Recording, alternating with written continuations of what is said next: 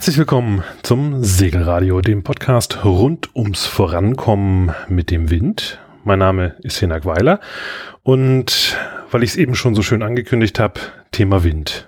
Woher der weht, das verraten Wettervorhersagen und ja, an Land sehen die meist äh, ja, ein bisschen grob aus. Da geht's um Sonne, um Temperatur und manchmal spielt auch noch Wind ein klein bisschen eine Rolle.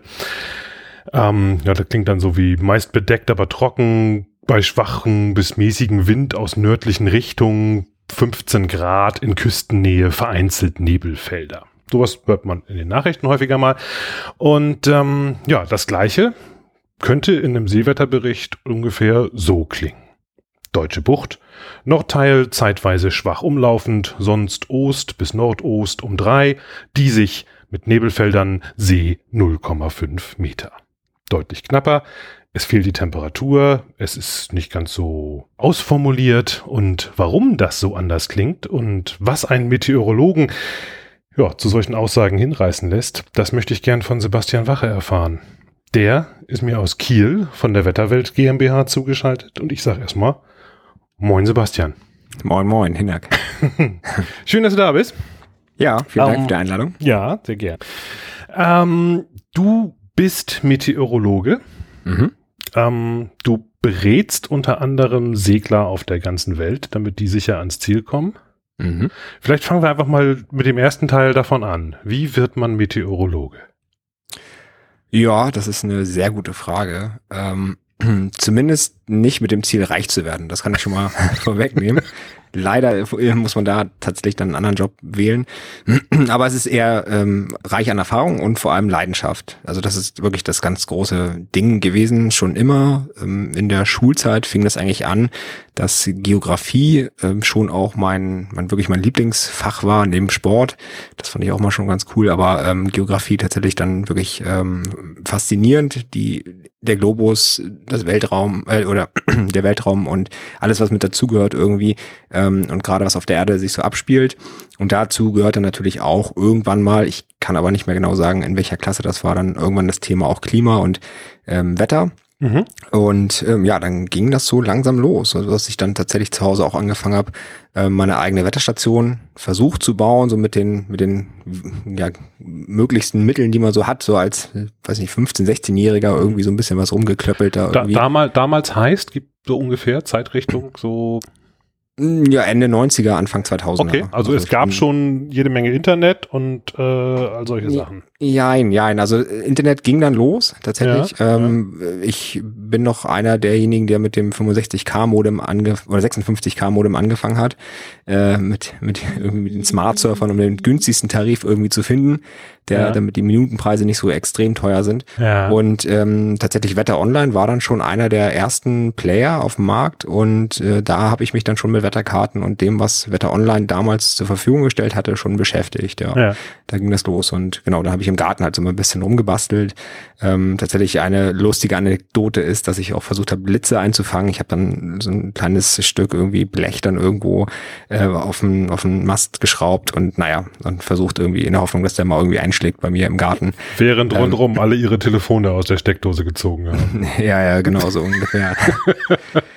ja, nee, und äh, Wetterfotos habe ich auch schon viele gemacht. Ähm, ja. da ging es dann auch so los mit den ersten Digitalkameras. Also am Anfang war es tatsächlich noch mit analogen Kameras, dass ich dann auch ja. ähm, in der Foto AG in der Schule dann selber ähm, entwickelt habe und dann irgendwann kamen die Digicams und dann habe ich äh, tatsächlich dann auch das Fahrrad genommen, bin an mögliche, alle möglichen Aussichtsplattformen äh, gefahren. Also ich bin ja am Bungsberg groß geworden. Ähm, das ist ja diese riesengroße Erhebung in Schleswig-Holstein, die 168 ja. Meter, die höchste Erhebung im Norden hier. Und ähm, tatsächlich war das eben mit dem Fahrrad zwei Kilometer entfernt und äh, da war ich dann relativ häufig und habe dann eben auch Wetterfotos gemacht. Und ja, genau, so ging das dann im Prinzip los. Und das war die Leidenschaft, die dann relativ schnell dann auch dazu überging, ähm, dass ich einen Kumpel hatte, der hat in Kiel schon studiert und mhm. die, der hat dann mit seiner Mitbewohnerin mich dann aufgenommen in die WG ähm, und die Mitbewohnerin hat Ozeanographie studiert und die konnte ich dann ausquetschen, weil das äh, Grundstudium sehr ähnlich ist, bis auf einen Kurs. Also Meteorologie und Ozeanographie sind tatsächlich die beiden einzigen unterschiedlichen Kurse, die man dann im Grundstudium ähm, getrennt hat. Erstmal im Hauptstudium hat man tatsächlich dann als Nebenfach sowieso das andere nochmal. Ähm, aber der Rest ist gleich, Mathe und Physik. Und dann konnte ich sie ausquetschen, konnte fragen, was mich da erwartet. Und das äh, hat dann dazu geführt, dass ich mich dann dafür entschieden habe. Und das hat dann auch geklappt. Ähm, was, was genau studiert man, wenn man Meteorologe werden will?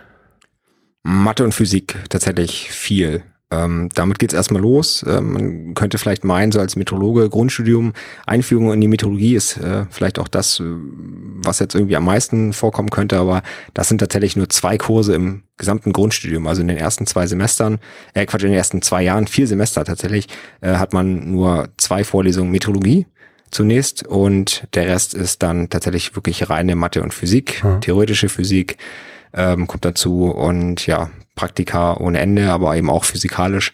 Und das ist schon, ja, ein sattes Brot. Also da muss man tatsächlich erstmal durch. Es gibt natürlich Leute, die haben da richtig Bock drauf, vor allem auch ja. Physiker, Mathematiker. Ähm, denen fällt das ein bisschen einfacher, aber ähm, gerade jetzt die. nicht so, als ob du zu denen dazu gehört hättest. Nee, genau. Also tatsächlich, ähm, ich bezeichne mich da so ein bisschen als als Neben oder wir wurden sowieso als Nebenfächler dann auch bezeichnet. Wir waren ja wirklich dann auch mit den Mathematikern und Physikern auch zusammen. Okay. Und ähm, ja und letztendlich auch die Geophysiker waren bei uns und die Ozeanographen und ja, das war schon, schon so, wir wollten alle ein bisschen was anderes. Also natürlich mhm. gehört das irgendwie dazu. Man muss natürlich auch irgendwie Modelle, Wettermodelle, Klimamodelle und so weiter verstehen und man braucht natürlich auch physikalische Grundlagen, um am Ende auch die äh, meteorologischen ähm, Berechnungen beziehungsweise auch die Formel dann am Ende anwenden und nutzen und verstehen zu können. Aber ähm, ja, es ist schon irgendwie das Angewandte, was mich dann tatsächlich irgendwie auch dazu bewogen hat, dann ähm, da auch direkt auch im zweiten Semester hier in Kiel in der privaten Firma dann einzusteigen. Also mhm. ich hatte das Glück, dass hier eben eine private Wetterfirma ist und konnte dann parallel zum Studium dann schon genau das machen, was ich dann am Ende auch wirklich machen mhm. wollte. Ja, das hilft natürlich, ne? wenn man sich dann schon frühzeitig auch ein bisschen spezialisieren und fokussieren kann auf das, was man wirklich braucht. Ne? Ähm, wo du es gerade ansprichst, äh, ich habe mal mit ähm, deinem Chef Meno zusammen im Keller in Helgoland bei der Nordseewoche gesessen mhm. und ihn gefragt, wie man ihn denn am besten in einem Artikel, den ich gerade schreibt, äh, vorstellt. Und da kam raus, dass er meinte, Meteorologe kann sich ja jeder nennen. Mhm. Was, was ist man, wenn man fertig studiert hat? Mm, also bis 2011 Diplom-Meteorologe, zumindest in Kiel.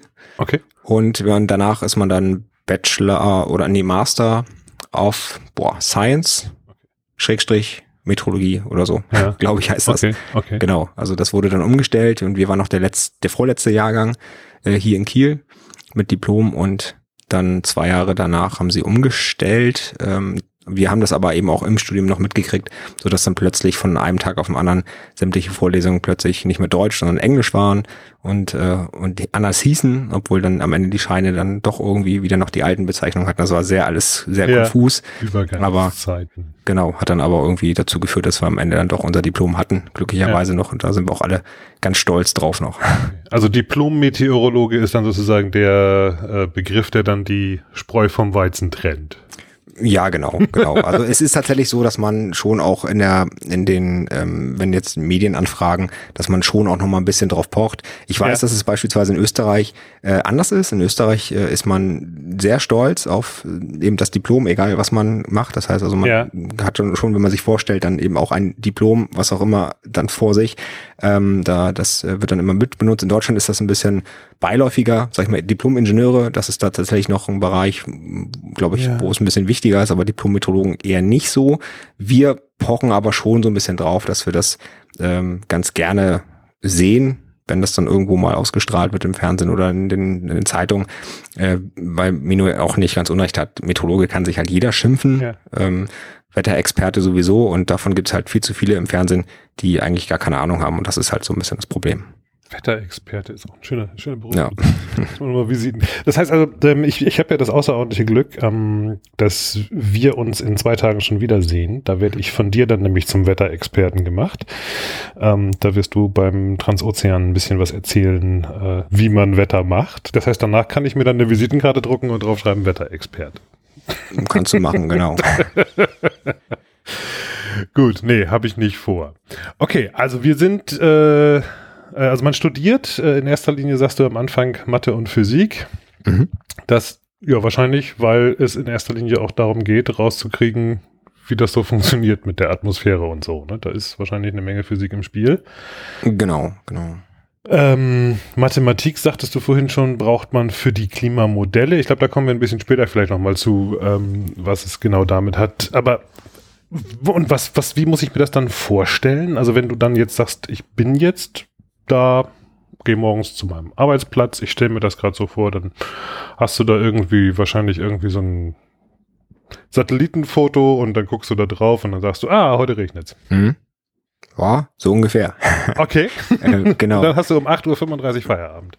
Ja, ich habe tatsächlich war das ganz witzig. Ich hatte jetzt äh, gerade ähm, heute Morgen hatte irgendeiner nochmal wieder, da ging es glaube ich auch nochmal um das aktuelle Wetter mit dem Mai bei Facebook ein Bild gepostet mit sechs Würfeln und hatte dann gesagt, hier Sebastian, das ist doch ähm, so machst du doch auch das Wetter, oder? Mhm.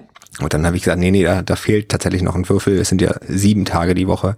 Ach so. Und äh, ja, und ja. war ganz witzig. Und dann ging es irgendwie noch so weiter von wegen, ah, dann hast du ja tatsächlich dann auch am Wochenende Feierabend. Ich so, nee, nee, also ich würfel tatsächlich am Montag für alle sieben Tage und habe dann den Rest der Woche frei. Aber egal. Das ist ja, ja. ein Traumjob. Jetzt weiß ja. ich auch, warum man dann nicht so viel verdient. nee, leider nicht, genau.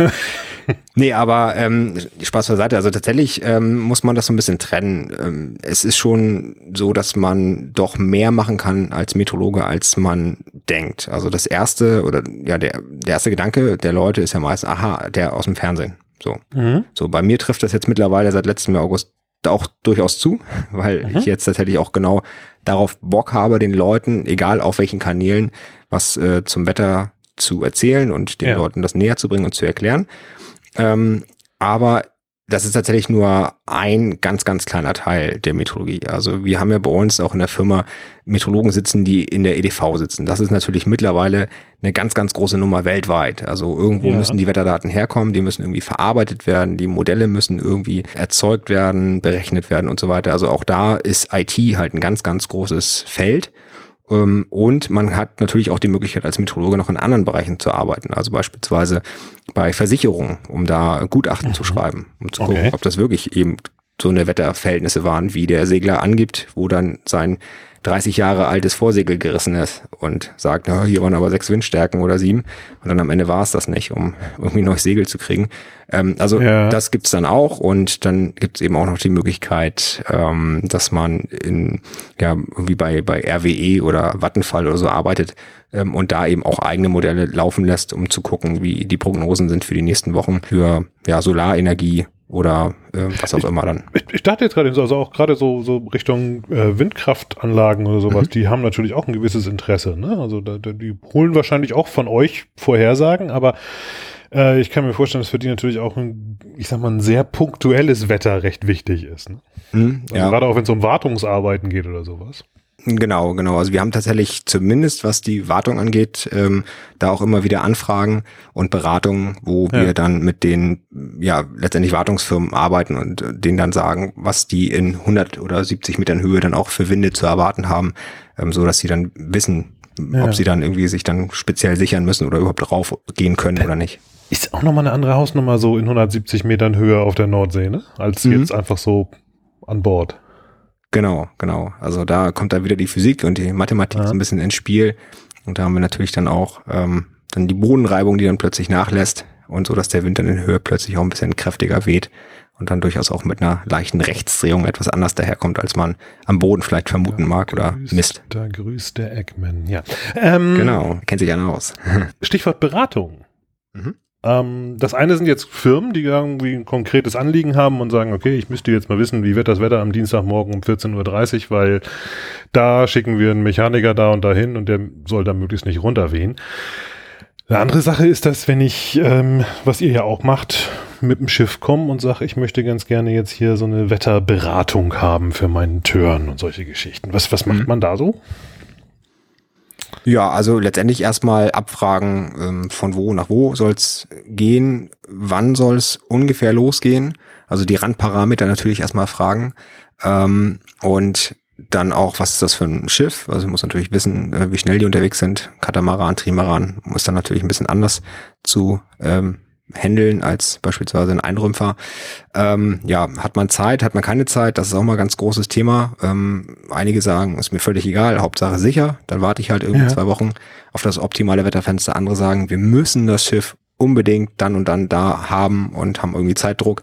Das macht die Sache natürlich dann ein bisschen spannender, in Anführungsstrichen, ähm, oder kniffliger. Und ähm, genau solche Sachen werden dann erstmal abgefragt. Und dann geht's letztendlich, wenn das alles klar ist, ähm, schon in eine Art Monitoring. Das ist so das Erste, was wir anbieten.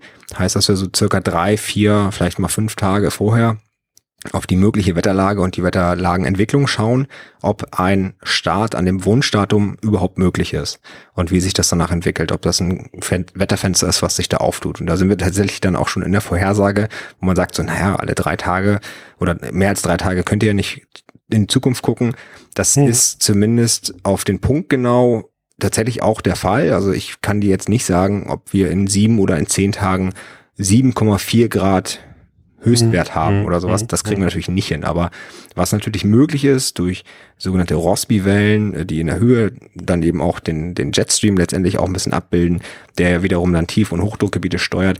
Diese Entwicklung, die lässt sich ziemlich gut auch frühzeitig sehen und voraussagen, so dass man dann sehen kann, öffnet sich eventuell ein Wetterfenster mit einer Hochdrucklage ähm, und wo das Hoch am Ende genau ist, das muss man dann nochmal im Detail sehen, aber öffnet sich da womöglich ein Wetterfenster mit dem Hoch oder äh, geraten wir jetzt in eine Lage, die sehr unsicher ist mit vielen Tiefdruckgebieten, wo die Wetterfenster eher klein mhm. sind bis, bis gar nicht vorhanden. Das kriegt man schon hin und dann kann man schon mit den ähm, Seglern dann auch absprechen, ob da eben ein Wetterfenster in Aussicht steht oder nicht. Mhm. Und wenn das der Fall ist, dann geht man ins richtige Routing am Ende. Dann mhm. gibt es dann kurz vorm Start dann eine ausführliche Beratung, die dann eben auch schriftlich oder telefonisch erfolgen kann. Und da gibt's dann eben wirklich dann alles im Detail, inklusive dann Wegpunkte, die wir dann vorschlagen, die sie dann entlang der Route dann auch abzufahren haben, wenn möglich.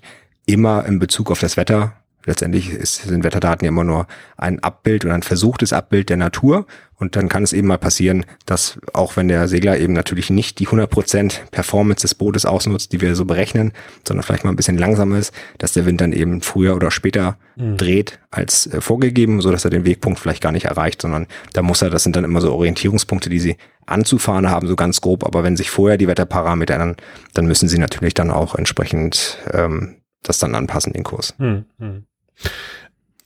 Ich hatte vorhin schon mal so ganz kurz äh, meine Fantasie geäußert, dass du da morgens dich vor ein Satellitenbild setzt und dann weißt du schon mal, ob es regnet oder nicht. Ähm, aber ich glaube, den ganzen Rest, das hast du auch schon gesagt, den kriegst du nicht so einfach aus einem einfachen Foto aus dem Weltall raus, sondern da stecken mhm. wahrscheinlich eine ganze Reihe von Werkzeugen und Aufwand dahinter. Ähm, wie, was, was, was passiert so, bis so ein Wetterbericht oder so, so, so ein Routing-Vorschlag von euch kommen kann? Ja, im Prinzip geht es erstmal darum zu wissen, wie sieht das jetzt aktuell auf der Erde aus. Und dafür gibt's Messstationen und Messdaten. Mhm. So, und das macht im Prinzip jeder nationale Wetterdienst für sich alleine. In Deutschland ist es der Deutsche Wetterdienst, der hat hier seine eigenen Wetterstationen, die er betreibt. Und ähm, da kriegen wir stündlich, teilweise halbstündlich dann Messdaten. So, und die fallen oder gehen natürlich auch in so einen Zentralrechner. Und von diesem Zentralrechner kann dann im Prinzip jeder nationale Wetterdienst dann auch seine eigenen Daten abrufen oder diese Daten abrufen.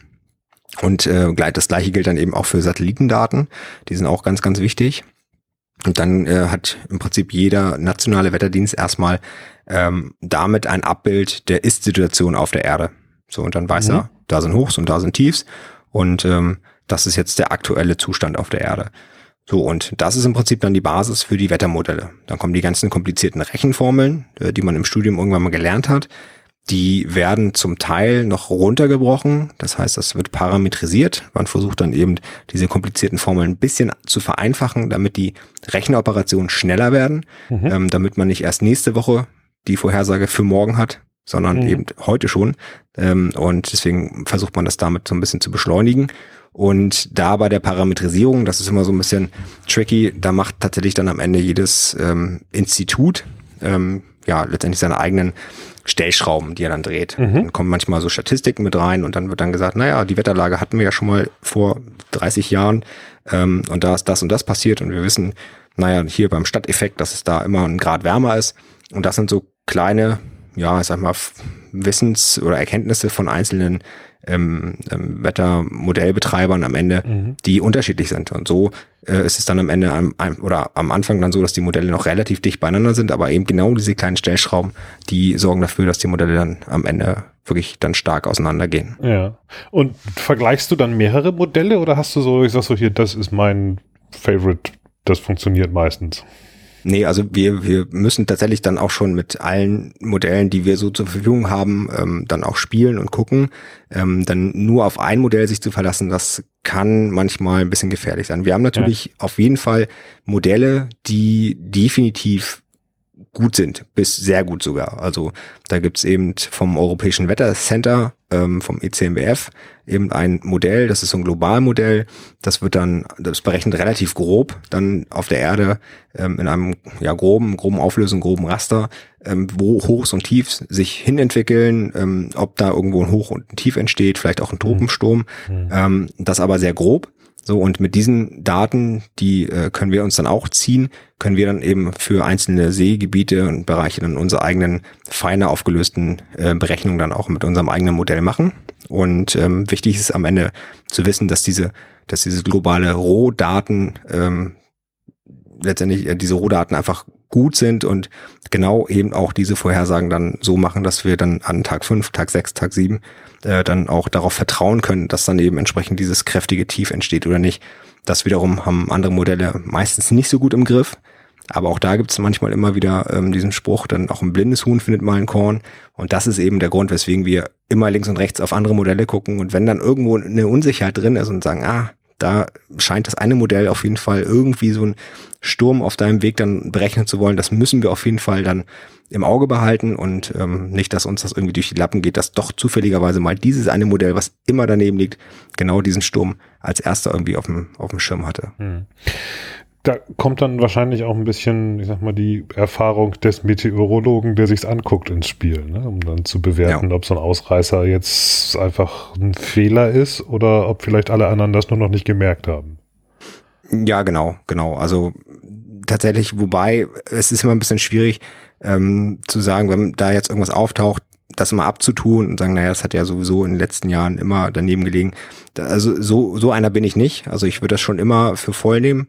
Ähm, es gibt aber tatsächlich einfach auch Bereiche auf der Erde, wo man sagen kann, naja, in diesen Bereichen ist dieses Modell einfach wirklich nicht gut. Mhm. So, natürlich verbessert. Ähm, und wir sprechen hier meistens von dem amerikanischen Modell, von diesen kostenlosen Daten, die überall im Netz rumgeistern. Das, was man so im, im, im seglerischen, im Allgemeinen unter dem Wort GRIP versteht, was ja in Wirklichkeit nur das Modell des GFS ist, ne? Das äh, nee, nee, GRIP ist tatsächlich dann noch was anderes. Da, da müssen Nein, ich meine, wenn jemand sagt, ich mache mein Wetter mit GRIP-Files, dann meint ja. er in der Regel ja genau das, weil das ist das, was man überall umsonst kriegt, das GFS. Ach so, ja, das, das, kann, das kann durchaus sein. Ja, ja, genau, genau. Wobei ja GRIP eigentlich grundsätzlich erstmal nur das äh, Format. Datenformat ist, genau. was weltweit standardisiert ist und da können ja alle möglichen Modelle drin checken. Das kann irgendwie ein japanisches Wettermodell sein oder ein deutsches oder so, das ist dann erstmal egal. Genau. Aber genau, du hast recht, also die meisten Daten sind halt, die im kostenlos im Netz rumgeistern, auch als Skriptdaten sind von den Amerikanern, ja. weil die das in ihrer Gesetzgebung so verankert haben. Der Amerikaner an sich hat das alles mit seinen Steuergeldern schon bezahlt und deswegen muss es dann eben auch für den frei verfügbar sein. Und die ähm, Server, die dann eben den Amerikanern sozusagen frei verfügbar äh, mhm. gemacht werden mit den Daten, auf die kann halt jeder andere auf der Erde auch zugreifen und dementsprechend hat jeder die Möglichkeit, diese Daten sich irgendwo zu holen. Für, also für kein Geld. Genau. Das ist aber ein weltweites Modell mit, ich glaube, so einem knappen Grad Auflösung, ne? Oder so. Genau, es geht jetzt mittlerweile auch runter auf, auf 0,5 Grad, also 30 Seemeilen ja. etwa. Ähm, genau, und hat dann aber, glaube ich, in Amerika selber auch nochmal wieder so eine eigene, wirklich hochaufgelöste Variante dann nochmal. Mhm. Ähm, genau, das ist dann so das sogenannte Nesting-Verfahren. Das heißt, man hat einfach eine grobe Berechnung der gesamten Erde und geht dann für bestimmte Bereiche nochmal feiner rein. Das heißt also, ich weiß dann aus der Grobberechnung, wo meine Hochs und Tiefs in den nächsten Tagen ungefähr sind. Und dann gehe ich, wenn ich das weiß und dem auch Glauben schenke, das machen die Amerikaner mit ihrem eigenen Modell natürlich auch ganz gerne, ähm, wobei es da auch noch eine andere Geschichte gibt, aber ähm, und dann versuchen sie halt eben, wenn sie wissen, okay, mein Modell sagt mir jetzt morgen hier irgendwo tief bei Nord, Nord oder North Virginia oder so, dann äh, rechne ich dann sozusagen diese Variante nochmal ganz, ganz feiner dann für den Ort dann nochmal nach. Mhm. Mhm. Und das, was dann da rauskommt, ist dann eigentlich, ja, also man kennt das von diesen, ich sag mal, vom, vom Kartenplotter, dann hat man da irgendwie so ein Overlay und da sind dann so ein paar Windpfeile drauf und da steht dann so und so viel Wind weht dann da und da aus der Ecke. Und hinterher beschweren sich alle, dass das gar nicht stimmt. Mhm. Genau. Um, ähm. so läuft's meistens. äh, liegt das daran, dass diese Vorhersagen so schlecht sind oder liegt es daran, dass da noch ein Schritt fehlt? Ähm, also auf jeden Fall würde ich schon sagen, dass die Vorhersagen nicht so oft so gut sind. Ja. Ähm, ich will nicht sagen, dass die komplett daneben liegen, ähm, aber also es ist schon so, wenn man sich jetzt die GFS-Daten für Europa angucken würde, die würden jetzt auch einen Hochdruck über Mitteleuropa zeigen und Sonne. Also das ist jetzt so schlecht sind die dann am Ende zwangsweise nicht. Ähm, das ist einmal dann die Auflösung, die da eine Rolle spielt, definitiv. Ähm, wir sprechen ja meistens dann immer von Bereichen, beispielsweise Kieler-Bucht bis Marstal, Aero hoch oder sowas. Mhm. So, und ähm, das ist natürlich bei einer 1 Grad Auflösung, hast du mit ganz viel Glück, wenn wir jetzt mal bei der 1 Grad Auflösung bleiben, einen berechneten Wert irgendwo zwischen Kiel und Marstal. So, mhm. und auf der gesamten Strecke. So, und am weg. Ende hast du aber in der Kieler Bucht so viele unterschiedliche Parameter, die auf das Windfeld einwirken können, ähm, dass ein berechneter Wert irgendwo dazwischen das gar nicht abbilden kann. Also das heißt, du musst zwangsweise runter mit der Auflösung, also oder beziehungsweise hoch mit der Auflösung, also runterbrechen immer weiter und immer feinräumiger werden, damit du wirklich dann die Einzelheiten dann abbilden kannst dann. Und gerade eben auch bei schwachwindigen Lagen, äh, bei Thermik, da sind dann eben solche groben Modelle, äh, da, also für die für die Cuts, also da kannst du die komplett in die Tonne kloppen. Das ist ja bei vielen, bei vielen Apps immer das. Also ich erinnere mich, ich habe da schon des Öfteren früher mich mit äh, Leuten drüber gestritten, als ich äh, so als, als das mit den Apps gerade so aufkam, ähm, dass die häufig ja dann eben äh, einfach durch Interpolieren mhm. behaupten, Auflösungen zu schaffen, die es gar nicht gibt. Ne?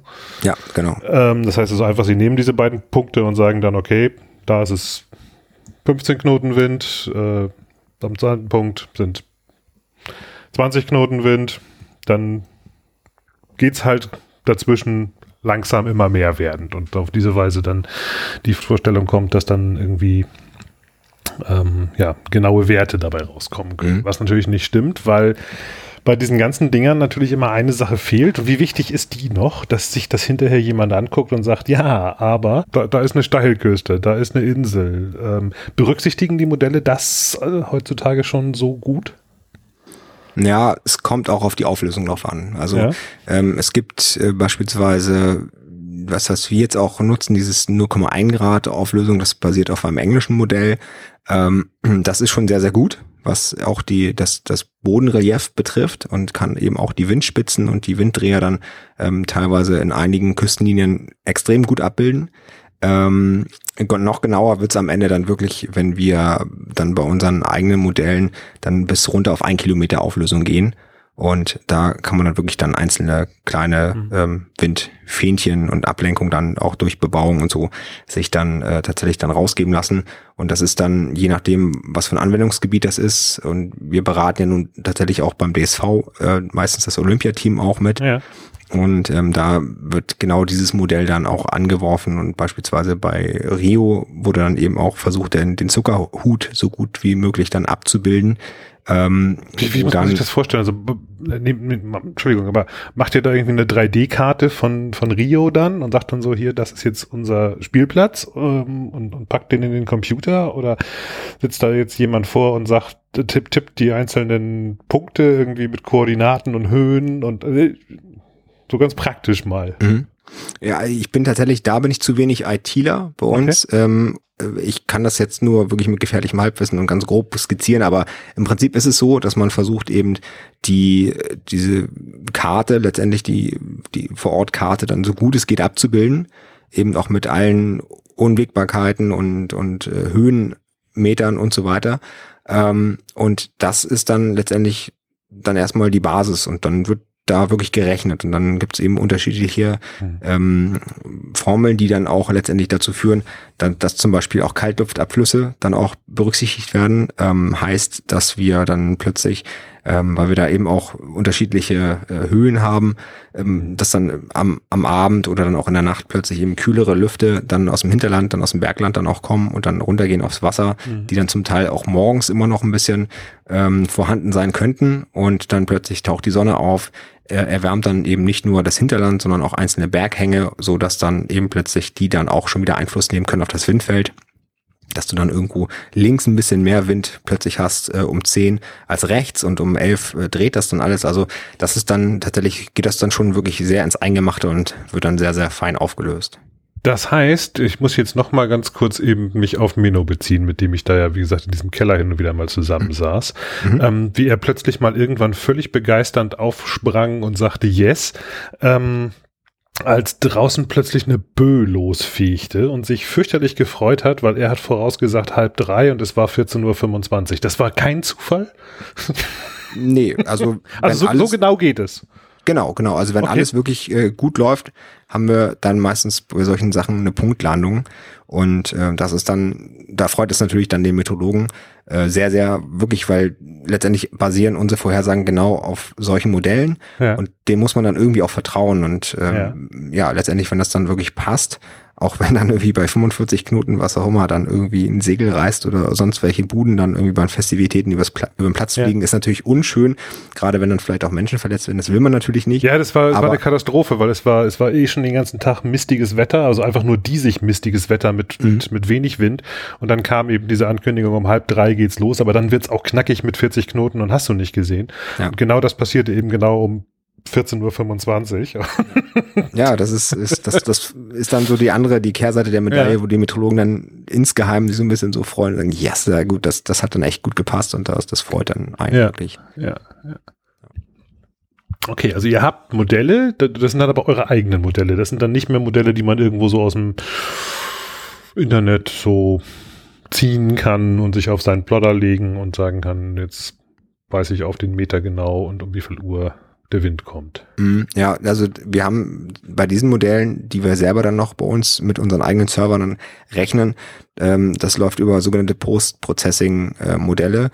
Ähm, heißt eben auch diese Rohdaten, die kaufen wir ein, die kommen ja. halt eben von beispielsweise vom ECMF, ähm, weil wir natürlich nie, also wir haben keinen großen Keller wie Google oder oder so, ja, ja. der dann halt, äh, wo man dann eben diese globalen Modelle rechnen kann. Das, das funktioniert nicht. Das heißt, wir sind dann schon darauf angewiesen, gute Modelle zu haben, die erstmal eben grob sagen, wie Hochs und Tiefs jetzt ziehen. Das hatte ich ja eben schon gesagt. Mhm. Und dann geht's tatsächlich ins Eingemachte, dass wir dann eben mit dieser Vorhersage, mit diesen Rohdaten in unsere eigenen Modelle starten und dann für sämtliche Seegebiete und dann auch für Regatten selbst äh, weltweit dann eben ganz, ganz kleinräumig fein nachberechnen. Mhm.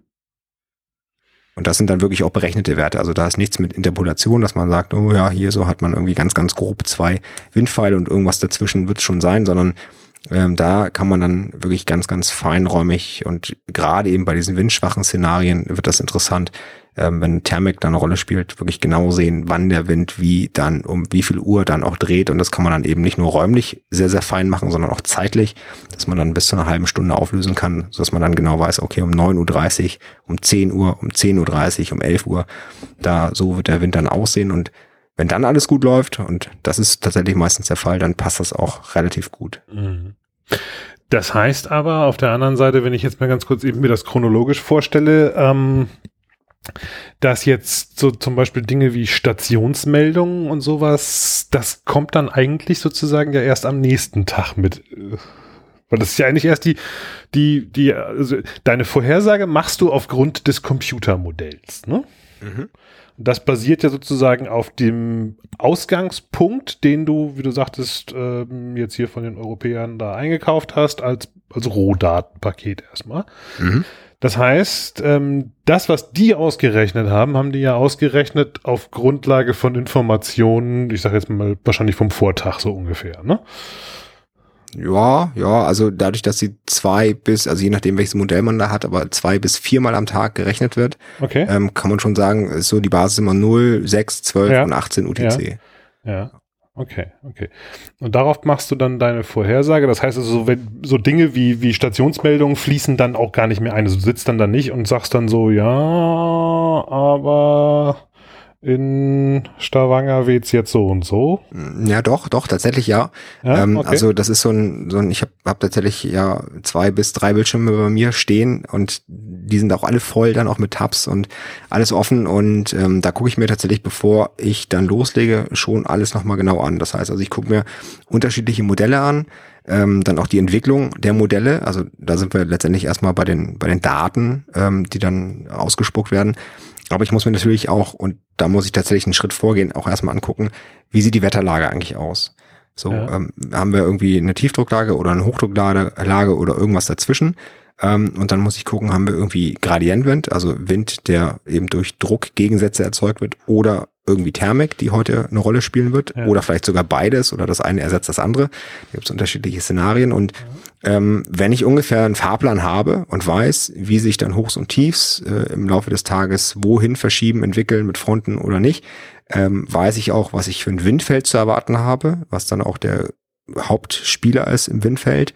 Und, ähm, und dann geht's tatsächlich darum zu gucken, was sagen mir die Modelle eigentlich für beispielsweise den jetzigen Zustand. Also wenn wir jetzt um 8 Uhr eine Vorhersage rausgeben müssen für eine Regatta-Beratung, wenn jetzt irgendwo eine Regatta stattfindet für die Teilnehmer oder die Veranstalter, dann ähm, gucke ich mir schon die, die neuesten Modelle an und gucke dann eben auch zu dem Zeitpunkt, wo ich das dann so ungefähr so drei bis zwei Stunden vorher ausarbeite, dann auch wirklich die ähm, Stationsmeldung nochmal an und gucke, ob das halt auch passt. Mhm. kann natürlich sein, dass der Winddreher eben, wie schon gesagt, die Modelle sind ja immer nur der Versuch der Abbildung der Natur und mhm. manchmal spielt die Natur uns dachten auch so einen kleinen Streich und dann kommt die Front eben eine Stunde früher als gedacht. Okay. So, die muss nicht dann immer punktgenau sein. Also es gibt auch Modelle oder manchmal Modellläufe, die dann das eben nicht ganz so im Griff haben.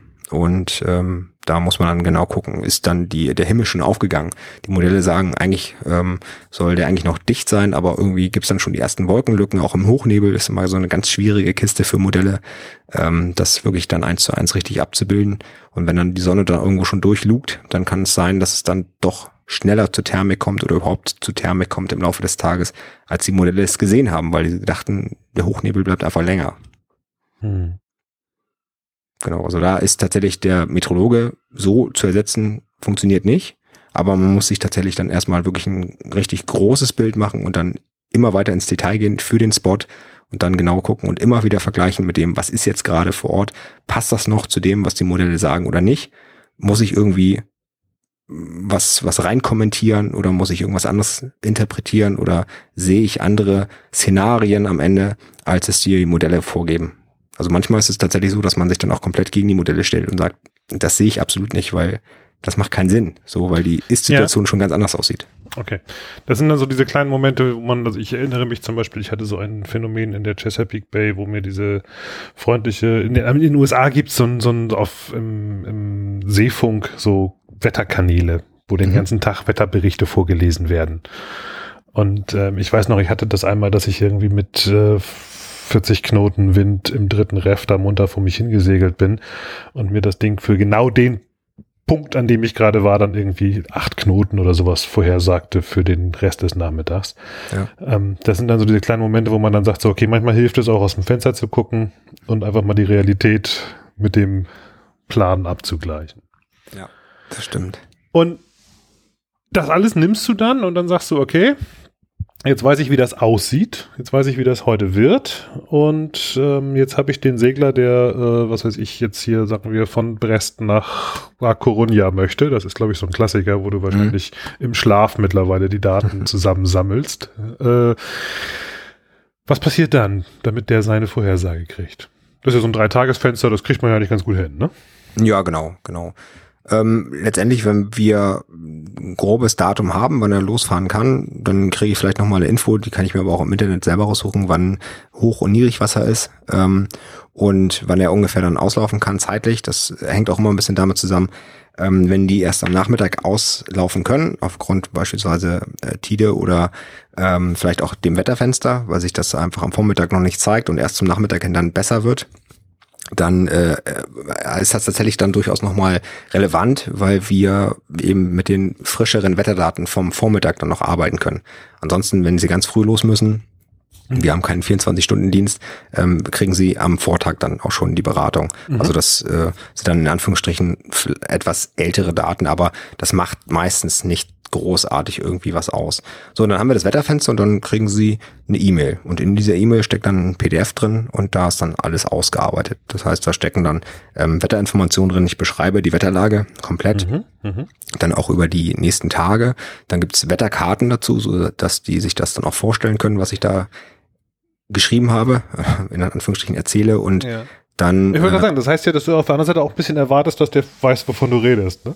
Ja, ich habe tatsächlich dadurch, dass mir eben dieses Wetter erklären dann doch so viel Spaß macht, ja glaube ich, mittlerweile auch das so schon erarbeitet, dass ich das einigermaßen, ich hoffe, das wirst du dann auch bei dem Webinar dann auch merken, das so rüberbringe, dass man das auch einigermaßen versteht, glaube ich. Also ähm, ich versuche das schon so einfach wie möglich runterzubrechen, diese mhm. ganzen. Es gibt manche natürlich Begrifflichkeiten wie Konvergenzlinie oder sowas. Da ja. versuche ich dann immer noch mal ein bisschen Nebensatz zu erklären, was es ist. Aber so ein paar Sachen, ja, manchmal rutscht das dann doch so aus der Hand, wo ich dann denke, so, ah ja, okay, das hättest du vielleicht noch mal beschreiben sollen. Aber es ist ja auch so, dass die Leute dann, wenn sie die Beratung auch kriegen, äh, danach, wenn sie Fragen haben, auch nochmal nachfragen können. Okay. Also dann telefonieren wir nochmal, wenn irgendwelche Fragen und oder irgendwas unklar ist.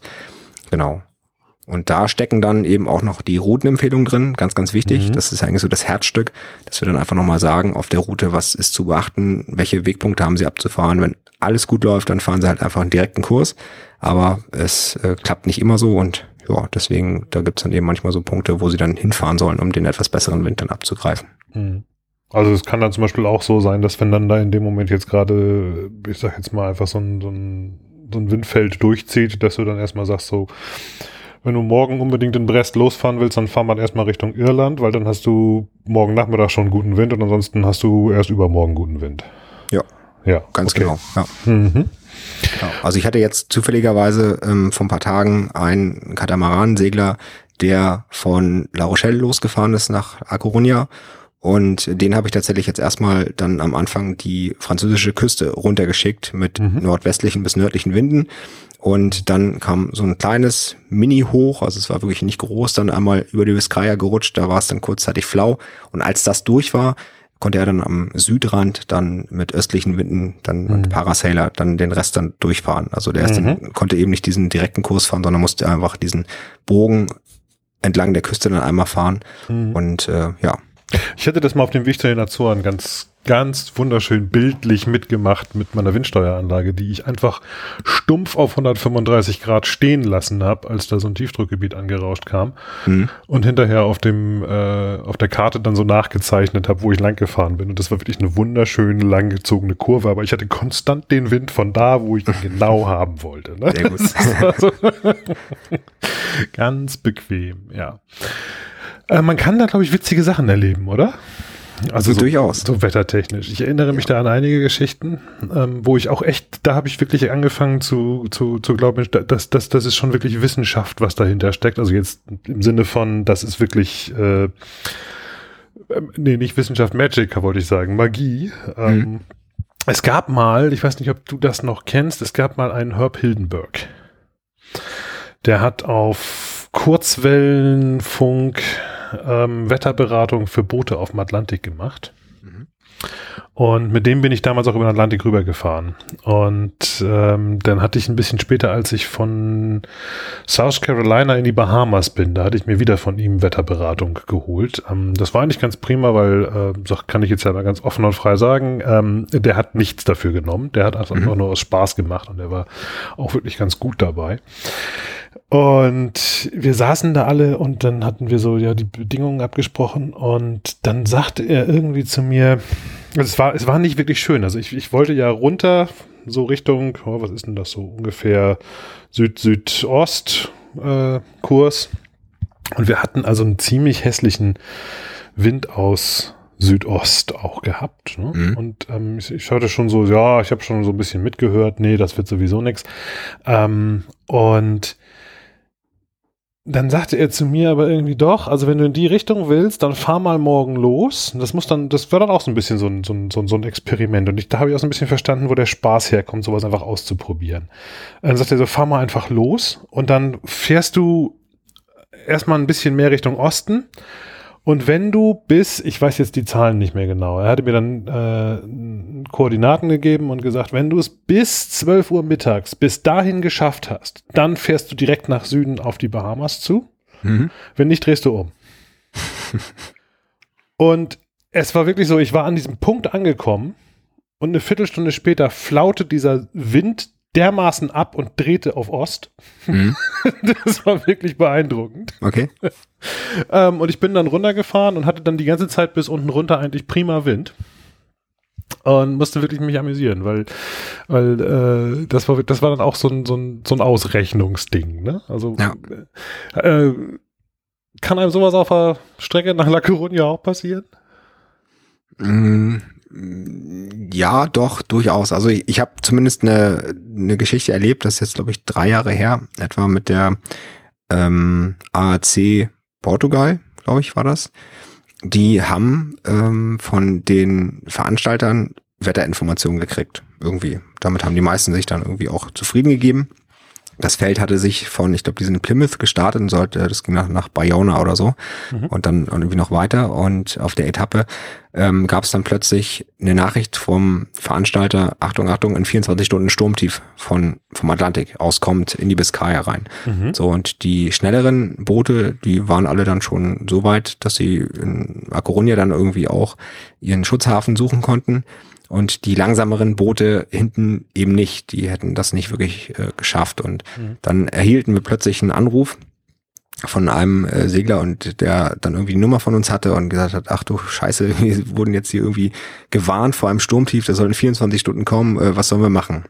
So, und dann habe ich mir die Position rausgeben lassen, beziehungsweise habe dann parallel zum Telefonat dann den Tracker auch finden können und alle Boote sehen können und ähm, ja, und letztendlich war dann die einzige Chance, dann zu sagen und auch wirklich schnell zu reagieren, ähm, fahrt raus auf den offenen Atlantik. Also weg von mhm. eurer direkten Route in den Schutzhafen, das schafft ihr nicht, sondern mhm. fahrt raus und bleibt somit auf der Nordflanke des Tiefs und lasst mhm. das Tief vor euch durchgehen.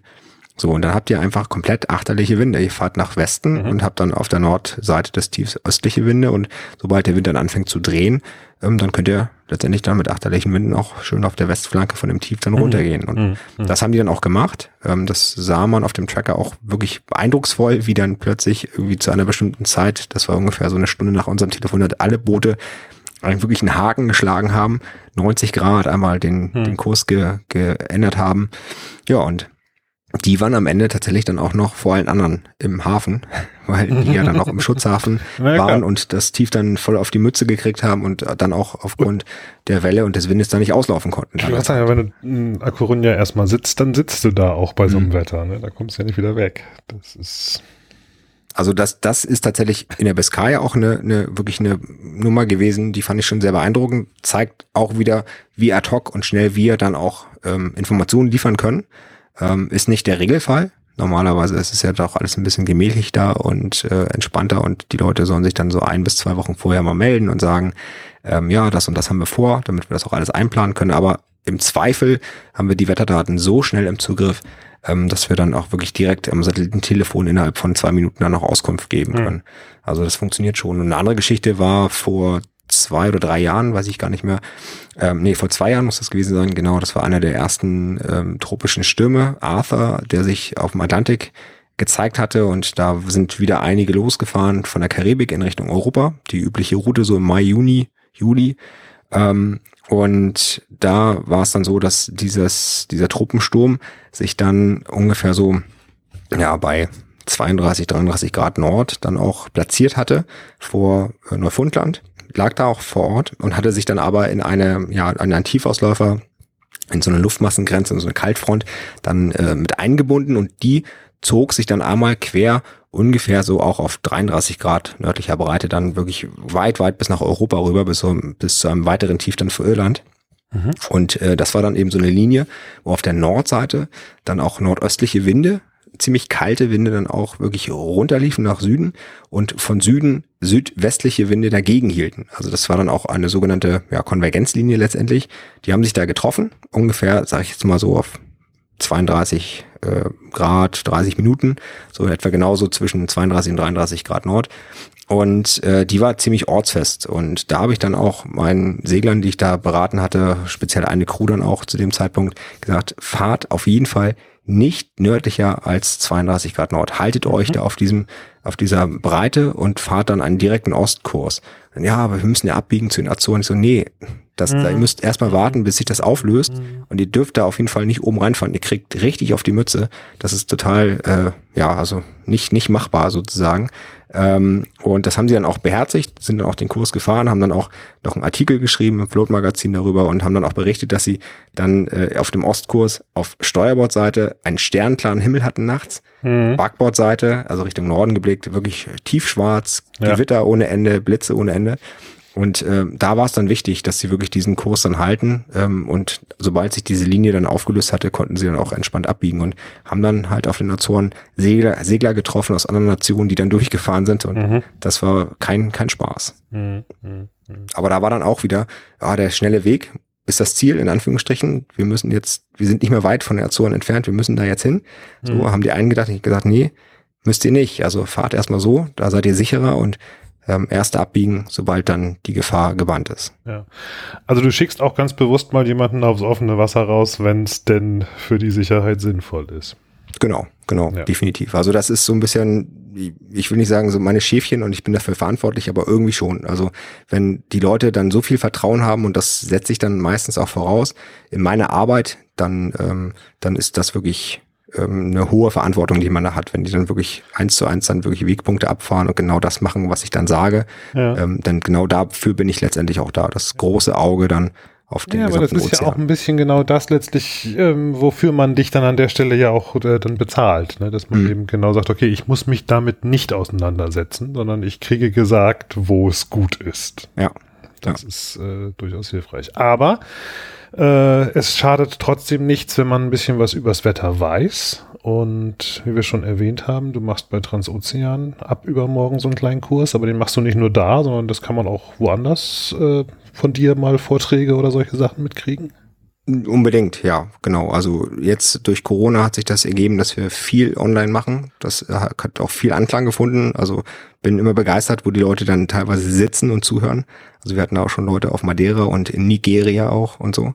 Ähm, schon, okay, schon ja. echt cool. Und ähm, trotzdem, wenn Corona hoffentlich, hoffentlich bald irgendwie vorbei, Schrägstrich, es zulässt, ähm, bin ich auch gerne wieder präsent, äh, also ein Präsenzseminar dann wieder vor Ort und da mhm. tingle ich dann durch die Lande. Und also vor Ort heißt, du kommst dann irgendwo hin. Genau, also wir machen regulär in Kiel immer zwei im Winter, aber ansonsten äh, bin ich auch ziemlich viel im Winter auch unterwegs, dass mhm. Äh, so dann die Segelvereine sagen, so, wir hätten ganz gerne mal so ein Tagesseminar und dann bin ich auch vor Ort, ja. Super. Sebastian, haben wir was vergessen, was man übers Wetter noch unbedingt erzählen muss? Puh. Ja, ähm, ich, ich appelliere ja immer an die Leute, befasst euch mit dem Wetter. Ähm, wir haben es tagtäglich um uns herum und ich finde, es gibt einfach noch zu viele Leute, die, die nicht, nicht bewusst ist sozusagen, was da eigentlich immer über unseren Köpfen passiert ist und die Möglichkeiten, die man jetzt aktuell einfach hat, auch durch Internetseiten, ähm, sei es jetzt irgendwie nicht nur die Apps, sondern einfach mal gucken im Internet, da gibt es tatsächlich ein paar coole Sachen und das stelle ich auch dann zum Teil in den, in den Webinaren auch vor.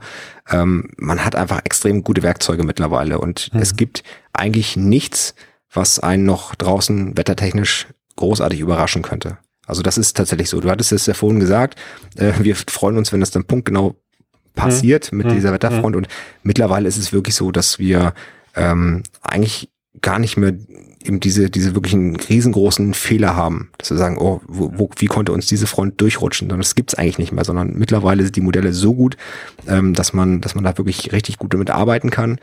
Ähm, und wir sprechen, wenn von Ausrutschern oder, oder Fehlern in Anführungsstrichen, dann wirklich nur darüber, waren das jetzt äh, 40 Knoten oder 45? Und was hat das Modell gesagt? Das Modell ja. hat 40 Knoten vorher gesagt, am Ende waren es ja. 42 Knoten in der Spitze. Ja. So, so darüber. Das ist aber, glaube ich, auch eine fiese Sache. Ne? Das ist, glaube ich, auch eine fiese Sache, dass ähm, gerade auch dadurch, dass die Leute natürlich auch ihre, ihre, ihre Kartenplotter mit ihren genauen Windangaben da haben, natürlich mhm. auch eine ganz andere Fehlertoleranz plötzlich auftritt. Ne? Also da sind ja. 42 oder 45 ist schon ein Unterschied plötzlich. Ne? Ja. Nein, aber es ist schon richtig. Also ich erinnere mich, ich habe ähm, da einige Gespräche geführt ähm, rund um meine Atlantiküberquerung und da war eigentlich immer so der Tenor am Ende, so die Zeiten, wo du von wirklich schlechtem Wetter überrascht wirst, die sind vorbei.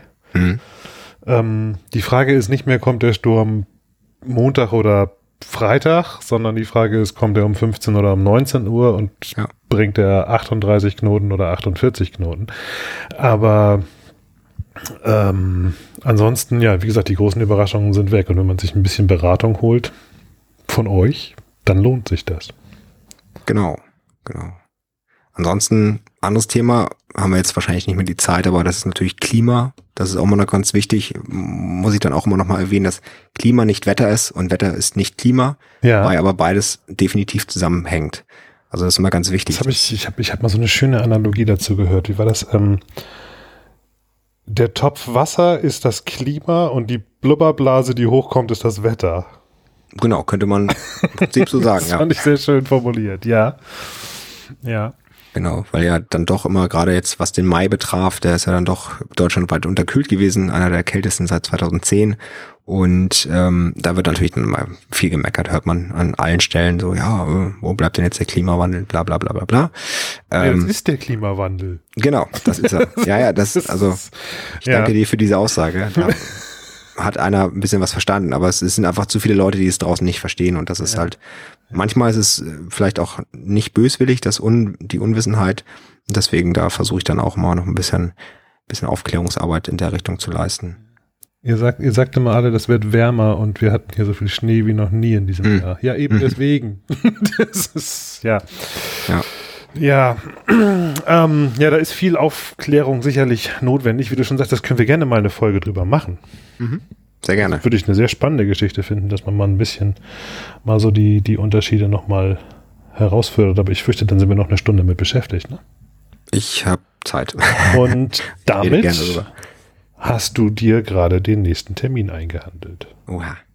Kein Problem. Nee, ich habe, ich hab, also ich kann das auch nochmal gerne zum zweiten Mal wiederholen. Ich bin sehr, sehr, also mir macht das einfach viel Spaß, über das Wetter zu reden, den das Leuten viel mitzugeben, einfach auch aufzuklären. Und ähm, egal, ob das jetzt vor Leuten ist, ob das jetzt ein Podcast ist oder im Fernsehen oder sonst wo, ähm, ich versuche jede Chance zu nutzen. Wie gesagt, wir machen nochmal einen Termin fürs Klima. Mhm, sehr gerne. Ich finde, das ist eine schöne Sache, das sollte man auf jeden Fall zusammen machen. Und in diesem Sinne, ich danke dir und wir danken allen, die zugehört haben. Tschüss. Tschüss.